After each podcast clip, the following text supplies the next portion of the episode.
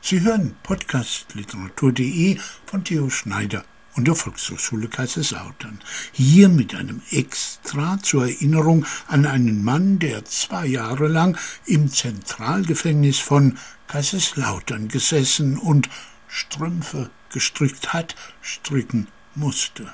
Und den die meisten von uns fast ganz vergessen haben und uns nur alle paar Jubeljahre mal in Erinnerungsritualen wieder ins Gedächtnis rufen. Dabei verdanken wir ihm unendlich viel, denn wir stehen auf seinen Schultern, die erste Bausteine unserer Demokratie waren.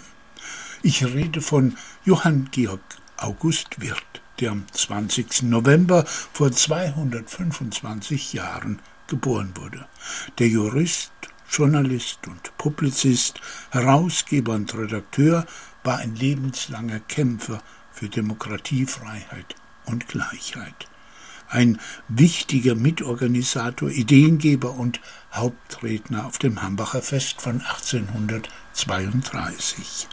Dort forderte er als einer der ersten, was heute unseren Staat, unsere Gesellschaft, uns selbst, unser Leben ausmacht und erst lebenswert macht. Schon vor fast 200 Jahren verlangte er eine demokratische Verfassung, eine freiheitliche Republik und ein vereintes Europa.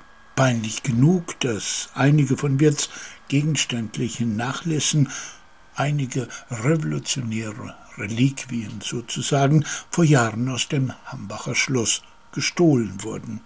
Aber Landesarchiv und Landesbibliothek in Speyer besitzen eine ganze Reihe von papierenden Dokumenten, Briefe, Reden, Schriften, Bücher von ihm. Bibliothekar Armin Schlechter. Wir haben ja zum Teil Bestände aus dem Besitz des Historischen Vereins der Pfalz. Das war schon damals, also im 19. Jahrhundert Sammelgebiet. Und eine Sache, die wir im Bestand gefunden haben, das sind die Tagsneuigkeiten. Das ist eine bisher unbekannte Zeitung gewesen, von der 30 Nummern erschienen sind, anlässlich dieses Landauer Assisenprozesses gegen Wirt. Und wir haben angeschafft das sogenannte Parlamentsalbum von den Mitgliedern der Deutschen Nationalversammlung. Und wir haben von Wirt seine deutsche Geschichte in vier Bänden noch angekauft. Die haben wir bisher auch nicht im Bestand. Da gibt es einen dreiteiligen Bericht über das Hambacher Fest, worin wir auch eine Beschreibung der Mitwirkenden finden. Zu Wirth heißt es hier, von Ansehen ein Vierziger, fast hässliches, wildgeistreiches, etwas faustisches Antlitz, von Statur stämmig, breitschultrig, sobald er spricht, sehr aufgeregt, höchst lebhaft und ausdrucksvoll in seinen Gebärden. Auf der Tribüne ihn sehend denkt man unwillkürlich an Mirabeau so ist es eigentlich eine Schande, dass vermutlich kaum jemand weiß, wer Johann Georg August Wirth war. 1798 in Hof geboren, Schüler auf Hegels Gymnasium in Nürnberg, Student der Rechte in Erlangen und Armenanwalt wie der Siebenkäs seines verehrten Bekannten und entfernten Verwandten Jean Paul. Die französische Julirevolution von 1830 bringt ihn zum Journalismus. Er gibt eine Zeitschrift im Selbstverlag heraus, wird bei Cotta in München Redakteur des bayerischen Regierungsorgans. Ausgerechnet, natürlich geht das schief. Weshalb wird ab Juli 1831 die eigene unabhängige deutsche Tribüne herausgibt in der er wacker gegen Zensur, gegen Übergriffe des Adels und das Spitzelsystem Metternichs anschreibt. Zermürbt vom Kleinkrieg mit den Behörden zieht er ins pfälzische Homburg um, wo als Erbe der napoleonischen Vergangenheit liberalere Gesetze gelten. Doch auch hier gibt's Ärger, aber auch Erfolge. Sonderdrucke der Tribüne erreichen Auflagenhöhen von bis zu 50.000 Exemplaren. Zusammen mit Siebenpfeifer und anderen bereitet er das Hambacher Fest publizistisch und organisatorisch vor, auf dem er am 27. Mai 1832 eine vielbeachtete Rede hält, in der er eine demokratische Verfassung, einen freiheitlich-republikanischen Staat und ein konföderiertes Europa fordert.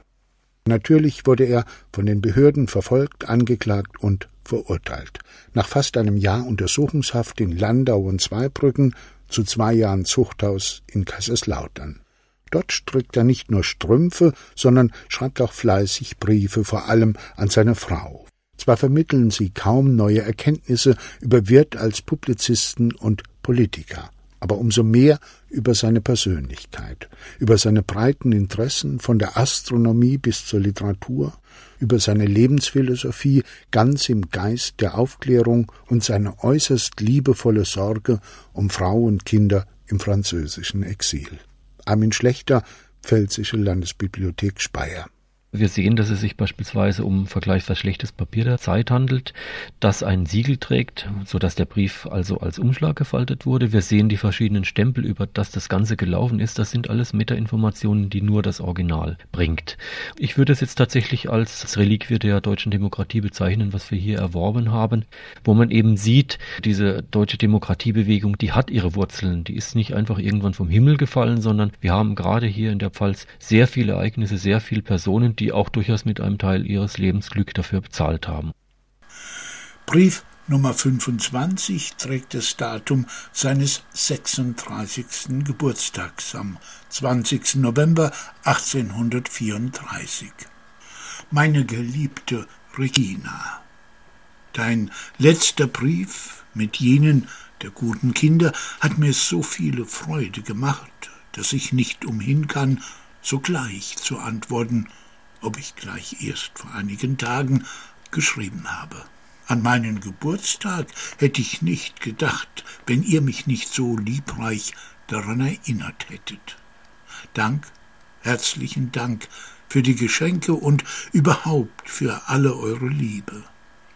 Den Hosenträger meiner lieben Rosa werde ich heißen, sondern, weil es ihre erste Arbeit ist, immer als ein teures Andenken aufheben. Max hat mich auch innigst erfreut, weil es so klar geschrieben ist. In diesem Alter hat solche Klarheit gar großen Wert. Wenn er seine Zeit gut anwendet, könnte er in der Folge etwas leisten. Ach, welche Freude wäre das. Max hat mich aber um ein Jahr älter gemacht, als ich bin. Ich habe erst das fünfunddreißigste Jahr zurückgelegt und bin nun sechsunddreißig Jahre alt. Wenn du glaubst, liebe Regina, dass ich bei meinem Studium mit der Außenwelt auch dich und die Kinder vergesse, so irrst du dich sehr. Meine Gedanken sind nur zu oft bei euch.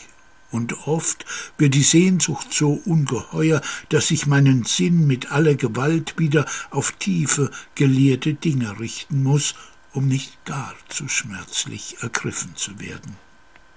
Es ist daher ein unschätzbares Glück, dass ich dessen ungeachtet alle meine Heiterkeit fortwährend erhalte und im Innern stets so ruhig und zufrieden bleibe. Nächst meinen Studien trägt hierzu der Gedanke das meiste bei, dass ihr so gut aufgehoben seid und gleichfalls heiter und zufrieden seid wollen wir uns daher gegenseitig in Stimmung zu halten suchen, damit wir uns die harte Notwendigkeit einer so langen Trennung so sehr wie möglich erleichtern. Mein guter Franz hat ja die beste Hoffnung gegeben, dass wieder andere Zeiten kommen. Stähle dich daher mit Geduld und Ausdauer, meine Teure, so wie ich es tue. Obgleich so einsam und verlassen, behaupte ich doch ohne die geringste Störung eine unschätzbare Gemütsruhe.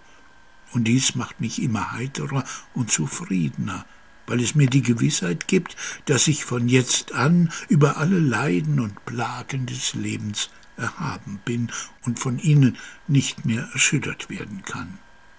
Denn etwas Härteres als die Trennung von den Seinigen gibt es für mich nicht. Ich weiß, dass du die nämliche Seelengröße besitzest. Erhebe dich daher wie bis jetzt über die Notwendigkeit und erhalte dein Gemüt frei und froh, lebe vergnügt in der Mitte unserer guten Kinder.